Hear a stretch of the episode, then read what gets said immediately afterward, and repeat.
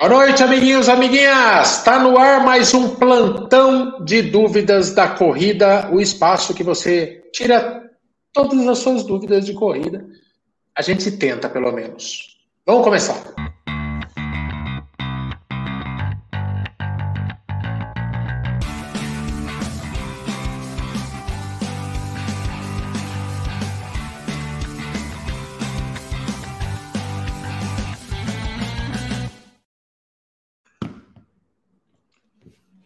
Vamos que vamos então. Tudo bom, Mestre Lu? Boa noite. Tudo tranquilo e vocês, gente? Muito bom também. Vamos aqui abrir. Se é a tua primeira vez aqui, seja muito bem-vindo ou bem-vinda e pode mandar sua pergunta aqui no chat. A gente também tem os questionamentos. Onde estará meu óculos? Preciso do meu óculos. De perto não dá mais para mim não, viu, Mestre Lu? Perto. Aliás, eu tenho um para perto e um para ver filme. Dois óculos diferentes, olha para não eu usar tenho, bifocal. Eu, eu, eu, fui no hospital esses dias, faz duas semanas, na verdade, é, justamente com essa queixa de tá difícil enxergar as letras miudinhas. Aqui, aqui o chat, por exemplo, eu consigo enxergar tranquilamente, mas aquelas de bula de remédio, essa caixinha aqui, por exemplo, que tem letras miudinhas, né? Tudo bem, tá escrito ah, em chinês, mas eu não consigo enxergar. E daí ele examinou ele falou assim: Olha, lamento informar, mas não vou dar óculos para você neste momento. Eu falei: Glória, glória, glória. É, mas é questão de tempo. Questão de tempo. Se tem um negócio, um, um, um órgão que a idade ferra é olho. Um, o cara falou: tem vida útil. Todo mundo vai precisar de óculos. Então, vamos que vamos. A Érica Paixão, vamos começar a falar de corrida. A Érica Paixão Manda aqui o primeiro questionamento. Exagerei no treino de musculação e as pernas travaram. Devo pausar o treino de corrida ou sigo a planilha? Muito comum, por exemplo, quando principalmente quando a pessoa começa um treino de fortalecimento, fica muitos dias com dor muscular. Eu comecei aí, não estou podendo fazer membros inferiores, fui aí, a Stephanie esfolou e eu falei para ela, fiquei uma semana com dor nos ombros e abdômen. Nesse tempo, Lu, eu já ouvi falar, por exemplo, que você treinar, você está ajudando a dispersar o ácido lático, que é o ácido que supostamente é que causa essa dor nos músculos, ou não, é melhor dar um descansinho, enfim, o que, que faz? Um, vamos lá. Esse é um assunto muito interessante, eu gosto dele, sabe? A gente poderia aqui ficar discutindo por um bom tempo, mas é o seguinte: normalmente as pessoas ficam muito doloridas por dois motivos, né? É, muitas vezes porque elas não fazem um trabalho de força há muito tempo, e daí resolvem fazer, e qualquer coisa que fizer pode deixar dolorida. É, tem pessoas que é, exageram ou na quantidade de exercício, ou na carga que levanta. É, então, são esses, essas duas vias que normalmente deixam as pessoas doloridas. E o dolorido não é lesão, né, gente? A maior parte dessas dores são dores de rompimento de fibra muscular, que é um mecanismo mais simples que tem e mais eficiente para hipertrofia, para o aumento da, do músculo, né? O muito usado pelos fisiculturistas. Então, o fisiculturista tem como objetivo é, danificar a fibra muscular para que, com alimentação, suplementação, sono, ela, é, é, essa pessoa possa desenvolver um volume muscular maior e depois tem toda a estratégia do fisiculturismo ali. Mas basicamente seria isso para ganhar massa muscular. Nosso objetivo como corredor é o seguinte: talvez em um determinado momento, porque eu tenha pouca força muscular, porque eu tenho pouca massa muscular, eu preciso passar por um processo que vai deixar minha musculatura mais dolorida. Mas depois de um, outro, de um certo tempo, gente, dor muscular não é para existir. Se existir é porque você está é, exagerando, fazendo um treino que não é a característica adequada para um treino do corredor. O corredor precisa trabalhar. E hoje eu até gravei um vídeo, vocês podem procurar pelo canal da Move, provavelmente amanhã à noite o postigo já vai deixar editado, vai estar no ar, onde eu falo como esse treino de fortalecimento, como que é um treino perfeito de fortalecimento. É, na verdade, quando eu falo um treino, eu falo de uma sessão de treino. Né? Não é só o exercício em si de força. Tem uma sessão que começa com trabalho de mobilidade, tem exercícios de estabilidade que não são exercícios é, que a gente vai colocar como exercícios que vai fazer com que você ganhe força muscular. mas exercícios importantes para trabalhar os estabilizadores, os músculos do tronco, do quadril, que são aqueles que você faz basicamente ali com o Caio, tá? Porque não são exercícios que você levanta muito peso, mas que você ativa aquela musculatura que estabiliza o teu quadril, né, o posterior da coxa, o tronco, né? São os músculos do core, como a gente conhece. Aí exercícios pliométricos que a gente é, pode colocar na sessão de treino do corredor, que a grande maioria, posso falar para vocês, que não faz, não faz treino. O que, que, é? Que, que é pliométrico? São saltos. Então, o tio Maico já fez, a gente fazia em algumas sessões de treino presencial, que são pequenos saltos. A gente não precisa fazer saltos complexos, mas saltitos, né? Que isso vai ajudar a trabalhar o mecanismo elástico do corredor. Então, pliometria, saltos, né? Dá um pulinho assim, mas de uma forma estruturada, séries, repetições, é, e o, tem um processo de aprendizagem com o salto. E daí a gente entrar com exercício de força máxima. O que é um exercício de força máxima? São os agachamentos, as variações que tem no agachamento, é, o levantamento terra, isso é um exercício de força máxima. Trabalha ali de uma, quatro, cinco, seis repetições, não mais do que isso, e trabalhar com mais peso, levantar peso. O objetivo é levantar mais peso para que eu ganhe mais força e isso possa ser transferido para a corrida propriamente dito, junto com o exercício pliométrico. E daí, ah, beleza, eu quero fazer exercício na cadeira extensora. Tudo bem, você pode fazer, mas não é o foco principal, não pode ser o seu foco principal, tá? Porque isso não vai ser transferível para a corrida. São movimentos que simulam a corrida, né, Mestre São é, não, a cadeira extensora, é, aquilo, aquilo não tem nada a ver com a é, corrida, né? É mais voltado para o fisiculturismo, para a pessoa de academia ali que quer ganhar massa muscular. É, quando a gente pensa na corrida, não é questão de simular. Eu até não gosto de usar muito simular, porque eu vejo muita gente fazendo. Ah, estou fazendo aqui um exercício de força que simula a corrida. Balela, viu, gente? Se um treinador falar isso para vocês, e aqui eu falo com propriedade, se um treinador falar para você, eu vou fazer um exercício que simula a corrida e vai ajudar, vai transferir para a corrida. Balela. Levanta peso, faz treinamento específico de corrida, treina direitinho, né? Organiza um planejamento, ciclos de treino, sabe encaixar certinho que momento que vai ter os treinos de força, como que vai ser a recuperação. Isso é importante. Agora falar assim, ah, eu tô lá fazendo exercício no step que simula a corrida. Isso é coisa de Instagram, isso é coisa de blogueiro. Só porque é uma balela, tá? Nossa, fui agora, hein? Você pode usar de corte. Não, mas... Balela, tá? Mas é, mas é mesmo. É, o Jader aqui lembra que faltam cinco meses para a Maratona de Porto Alegre, né? Muita gente vai estar tá lá. É, Diogo Leandro. Boa noite, ah, você mestres. Você viu, você, viu, você viu que tem gente aqui falando que é a primeira vez que está na live? Olha. Não, vou chegar lá. Tô, tô pegando minha história. Pera, aqui, ó. A Veca, é Veca? Veca Firmo, quem mais aqui? O Luiz Lopes, prazer. Sejam bem-vindos. Então, sejam bem-vindos. Foque, foque na resposta, eu vou pensar, Vamos agradar as nossas pessoas que estão chegando aqui, tio Maico. Nossas pessoas. Parece que é um nossas pet, pessoas. nossas pessoas. pessoas é, e façam perguntas, pelo amor de Deus. Vocês estão chegando aqui, façam perguntas. Isso. O Diogo pergunta: é possível uma lesão como a canelite voltar menos de um ano após a recuperação total? É, o termo é recidiva? Assim, recidiva uma lesão volta? Pode usar o termo relesão, pode usar recidiva, mas é. Gente. Mestre Lu, a, a chance de alguém ter canelite a segunda vez é maior do que a de uma pessoa que nunca teve a lesão ter a primeira? A chance dela voltar? Não só, só canelite, mas qualquer outra lesão. Uma lesão pré-existente é o principal fator para você poder se machucar de novo.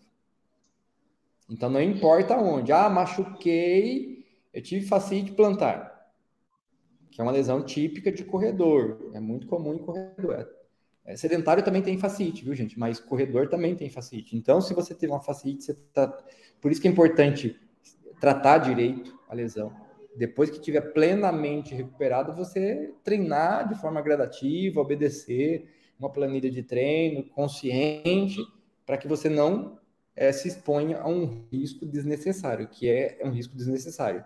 Então a gente tem aqui alguns casos, né, que até acompanho com o Caio é, lá, quando você for em São Paulo, nosso treino presencial, e aqui eu quero convidá-los, todo sábado, 6h30 da manhã, na USP, treino presencial da Move Better. Vocês podem aparecer lá no Instituto de Psicologia. Olha, a gente escolheu um lugar bom, hein? Psicologia, bom para a cabeça. No bolsão do estacionamento do Instituto de Psicologia, nosso ponto de encontro, 6h30 da manhã, vocês estão convidados. Não precisa fazer cadastro nenhum, pode aparecer lá que a gente conversa e resolve tudo lá. É, e daí, a gente, eu tenho um, um, rapaz que eu encontrei ele pessoalmente agora, já faz quase dois anos, tio Maio, que ele está correndo com a gente. E ele veio aqui justamente, sabe, por quem? Pelo Caio Maciel. Olha o Caio. Mal me Sim. conhecia o Caio Maciel, só via lá nossos vídeos, ali nas participações. Aí o Caio Maciel falou assim: ah, ele participou de um programa do Caio de lesão. Né? Por quê? Porque ele estava com facite, é, teve facite. Corredor teve... sem lesão tal. É, um... é, é uma coisa assim, o, o, programa do Caio lá. Então, esse rapaz teve facite, canelite e síndrome da banda Bell. E ele falou assim: Eu não tenho mais Nossa. saída. Ele foi lá e comprou o curso do Caio, fez, Aí o Caio pegou e falou para ele assim: Olha, agora eu quero que você volte a treinar, mas não quero que você treine com qualquer um. Você vai treinar com o cara. O cara, o mestre dos mestres. Quem você acha que é, Tio Michael? O Lucas. mestre Lu. Aí, aí eu fiz a entrevista com ele, conversei. Tá humildão, hein, mestre Lu? Você tá, tá bem humildão, hein? mestre dos mestres, se auto-intitulando mestre dos mestres, tá bem humildão.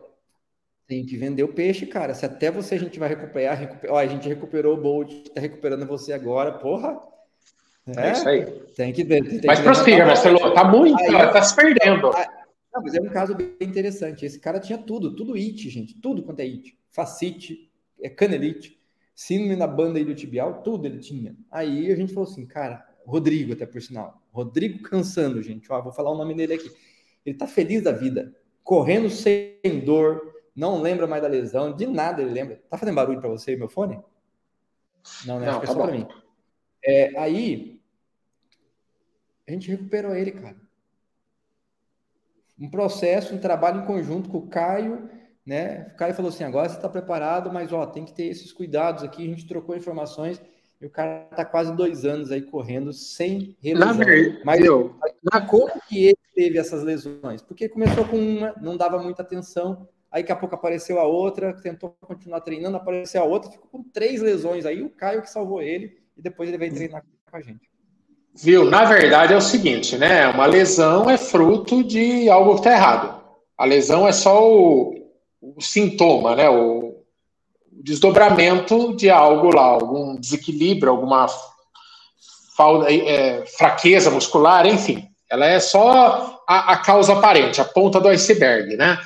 E se você simplesmente trata o sintoma e não age na origem, vai voltar. Não é que você está sentenciando todo corredor que se lesionou a se lesionar de novo da mesma coisa, né, Lu? Contanto, por exemplo, eu tive este problema e tal, fruto de falta de fortalecimento total, muita sobrecarga de treino e tal. Se eu não atuar e se eu não fortalecer e se eu não fizer coisas que eu nunca fiz para prevenir isso, aí eu estou assinando um atestado de possivelmente vir a sofrer disso no futuro de novo. Agora, se você tomar providências, pode ser que você nunca mais lembre desse problema, né? Sim, então é, no, no tio o teu caso especificamente, é, houve ali uma carga que o teu corpo não estava preparado para ele, para tudo aquilo, né? Ou seja, é um, é, a gente pode falar assim, ah, a falta de fortalecimento foi o que machucou o tio Michael. Bem provável, porque o tio Michael não fazia, né? Então, daí juntou o fato do corpo não estar tá tão preparado, juntou é, o excesso de treino, e daí pode ser que essa junção não tenha sido satisfatória ali para o corpo dele e ele teve uma lesão que está se se, se arrastando, né? É... Ó, gostei, Ivete. Aí, aí, tô falando, cara. É, Ivete, aí. O, vou, vou, mandar uma pergunta aqui, Mestre Lu, que hoje ainda eu vi. É brincadeira, isso aí é só uma cena, tá?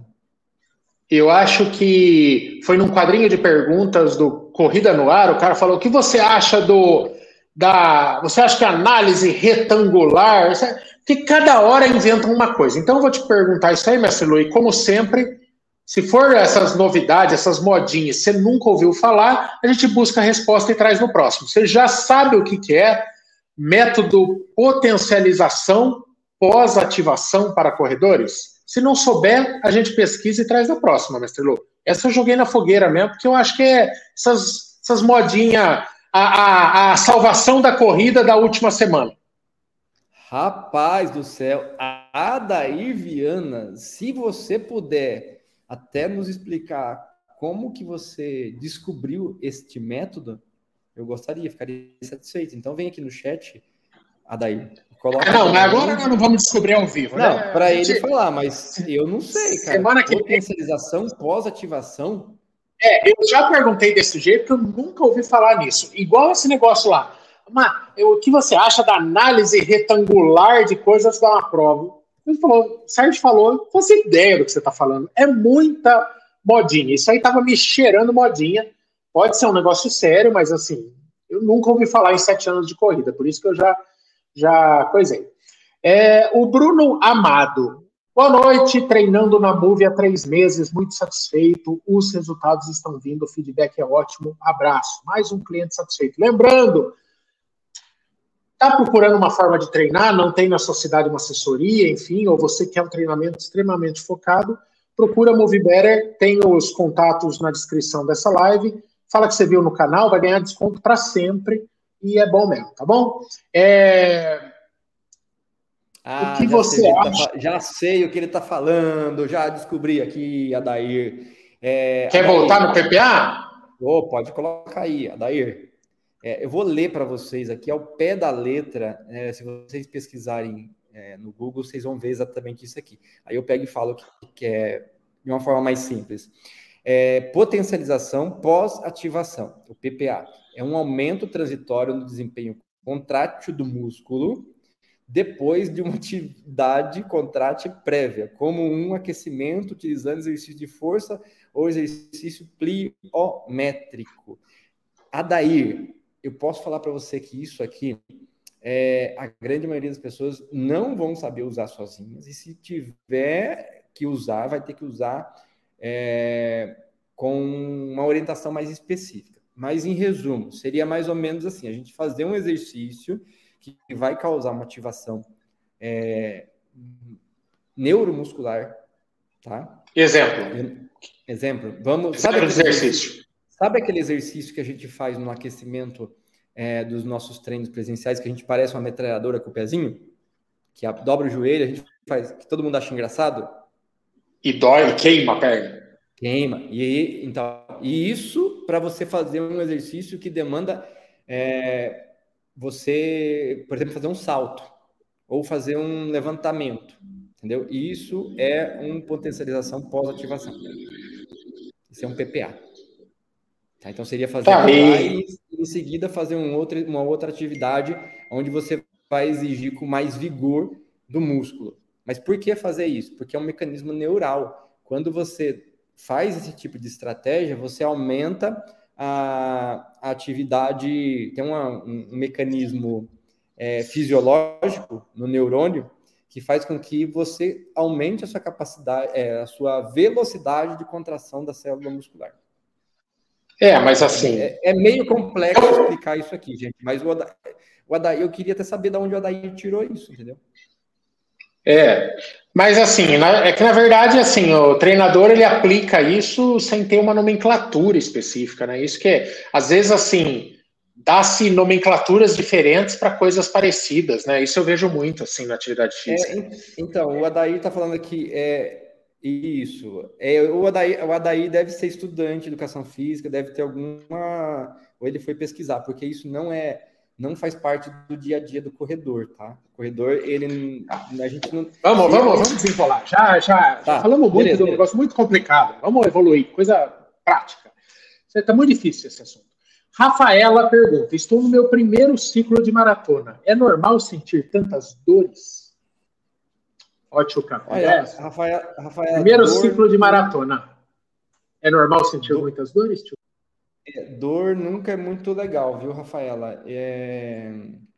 Temos que saber, temos que saber se de fato tudo que você vem fazendo está adequado para o seu perfil. É, mas não é muito interessante ficar sentindo dor o tempo todo, não, viu? Dor muscular é uma coisa, dor de articulação, assim, é outra, né, mestre? É, mas, por exemplo, eu não espero que alguém que está treinando para maratona fique com dor toda semana, todo treino, todo treino, entendeu? Não é normal. Até porque é uma rampa muito sutil, né? É uma, é uma rampa muito gradativa, né? Você não pula de 10 para 30k, né? É isso. Tá. É... A Ana pergunta: poderia falar sobre a meia maratona do Brooklyn em maio? Olha, Ana, ela, essa meia maratona do Brooklyn em maio, ela acontece numa região de Nova York, é, depois de abril e antes de junho. É tudo que eu posso te falar. Eu nada sei sobre a meia de Brooklyn, certo? Mas imagino que deve ser muito legal. Eu toparia ir. Toparia, toparia muito ir para a meia do Brooklyn. É, ASICS Golden Run, o tio vai? Certamente, estarei lá. Para caminhar, para fotografar, para filmar ou para correr. Alguma coisa eu vou estar. Ela é em março? Ela é em maio?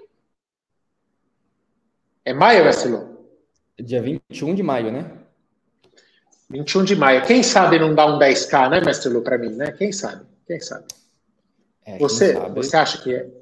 Você acha que é possível? É uma boa distância. Ah, acho que sim, vamos. Se tudo ocorrer bem no seu procedimento, é plausível.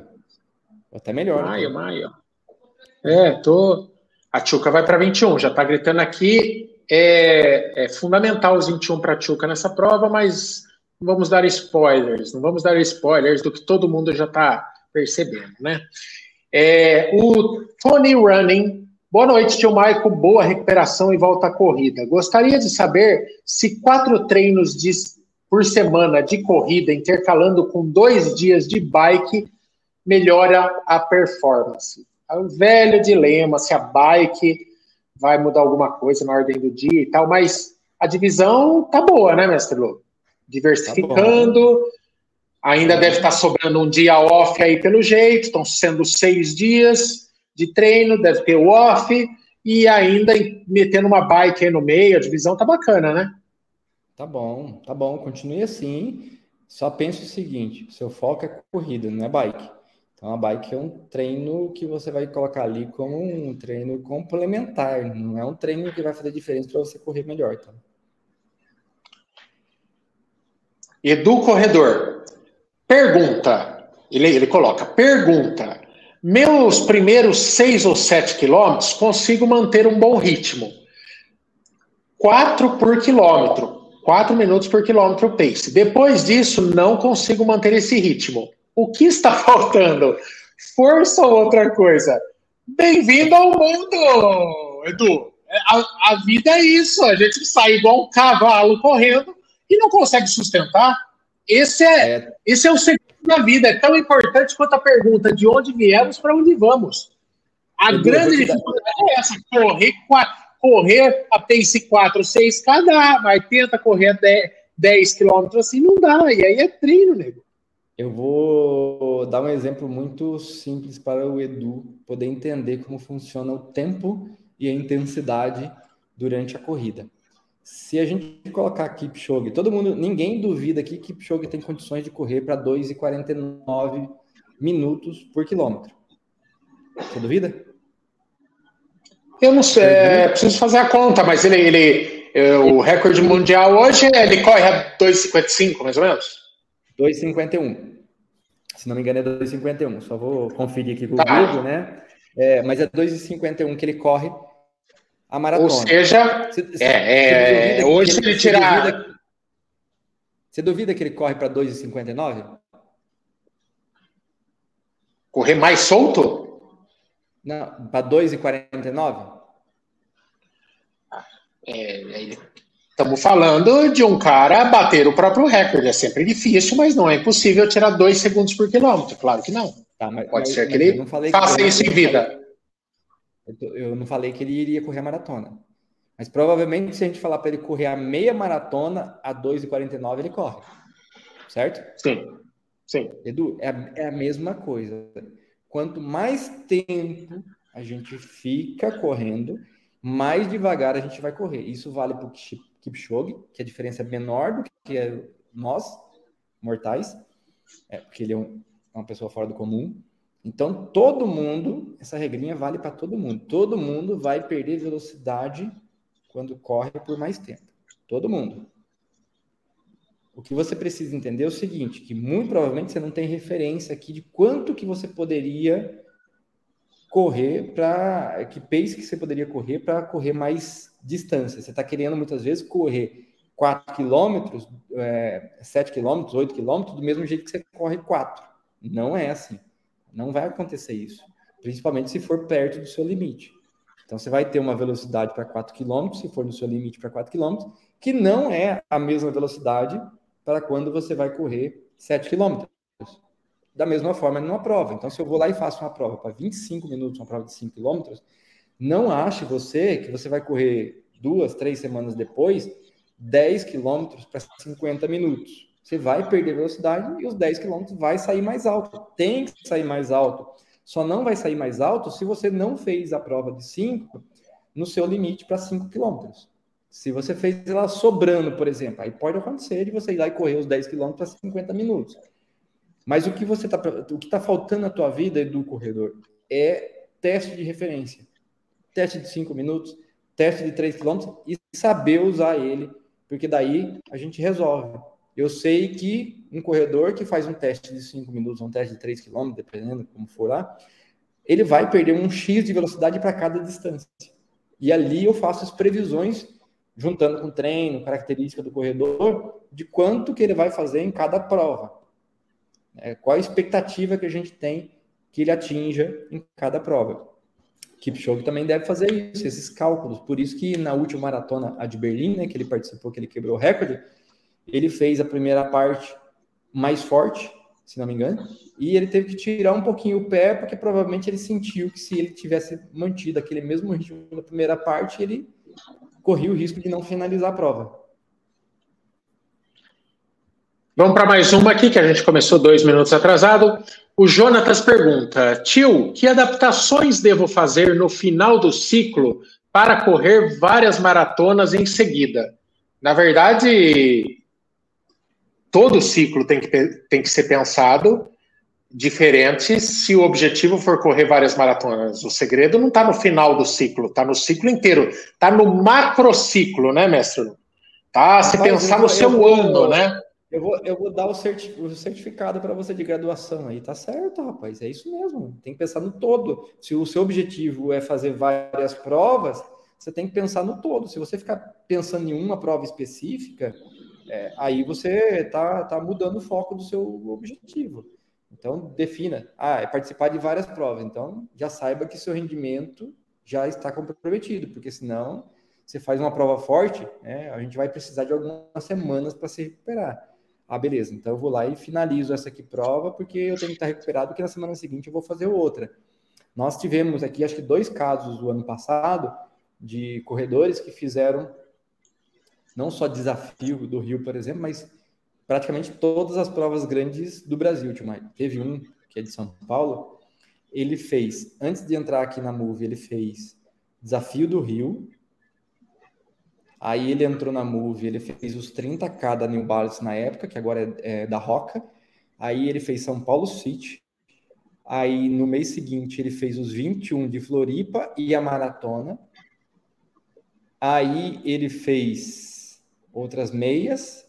Aí ele fez em sequência Curitiba e Sorocaba, separado por uma semana. Sabe aonde ele conseguiu o melhor tempo dele? Hum. Onde você acha? Sei lá, na última? Na última, Sorocaba. Mas sabe por quê, tio Marco? Ah. Porque ele, ele corrigiu tudo que estava dando errado nas outras anteriores ele corrigiu hidratação, ele corrigiu a suplementação, a reposição de carboidrato, ele corrigiu o ritmo. Né? Aqui, gente, é o tripé do sucesso do corredor. Ótimo, Mike, tô virando, tá parecendo aqueles coach. O tripé do sucesso do corredor. Hidratação adequada, reposição de energia adequada e pace adequado, ritmo adequado para aquilo que você vai fazer. Como você vai saber isso? Com treinadores especializados, como aqui na MoveBet. A gente dá o suporte em tudo isso aqui. E aqui o último, que é o ritmo, depende muito de teste, não tem jeito. Se você não fizer teste, você nunca vai saber que ritmo que você tem que correr, treinos e provas. por teste, se você está chegando agora, não se imagine num laboratório com gente com prancheta, você tendo que ir num lugar, todo mundo prestando atenção em você, assim. Esses testes, eles são realizados você e você mesmo. Você tem protocolos a seguir, você tem o teste de 3K, o teste de 5 minutos, tem o modo de fazer, você vai fazer aí na sua cidade, vai apresentar o, os dados do relógio, do aplicativo, para o treinador, e com base nisso é pensada a estratégia, né? Então, porque senão fica parecendo que é um negócio. Às vezes tem gente que tem até, fica inibida, né? Falar, ah, eu tenho vergonha. Ou a pessoa acha que não corre nada, então, ah, eu tenho vergonha, vou fazer teste, vou me sair mal. Gente, chega gente aqui que se arrasta, né? É um, um passo além do sedentarismo, a pessoa está iniciando. É, tem gente que chega aqui fica um mês andando, né, mestre Lu? Você bota para correr no segundo mês, para começar a trotar. Então, é para todo nível. E o teste, que ele é feito, você vai se auto-aplicar o teste, os resultados é o que interessa para o treinador, ele, ele vai dar a tua realidade de momento. E quando você realizar esse teste três meses depois, você vai conseguir aferir, e não de uma forma subjetiva, não só você se sentindo melhor, mas através de números, você vai ver a sua progressão. Aconteceu comigo no ciclo de Porto Alegre. A gente fez teste é, ergospirométrico lá com intervalos de uns dois meses. Eu me saí muito melhor no segundo. Então, foi uma ratificando que a minha preparação estava sendo feita muito certinha. Então, é, é isso, tá? Teste é algo bem mais simples do que você possa imaginar.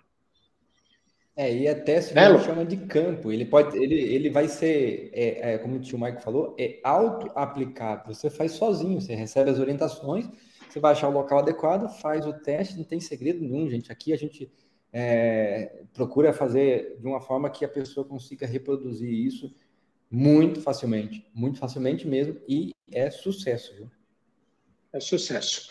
É isso, amiguinhos, amiguinhas. Eu, tô meio azul hoje, estou numa luz estranha aqui, estou na casa da Tchuca e estou meio avatar, fiquei meio azulado, mas normalmente eu sou, eu não sou azul, tá bom? Ficamos assim, beijo nas crianças de Jesus no coração. Se você perdeu e quer ouvir esse papo amanhã cedo, ele já está disponível no Spotify. Desde a semana passada, o plantão de dúvidas também já está virando podcast, beleza? Fica assim, beijo nas crianças, Jesus do coração, tchau e benção para vocês. Amanhã tem vídeo, hein? Tchau, gente. É. Boa noite. Tchau.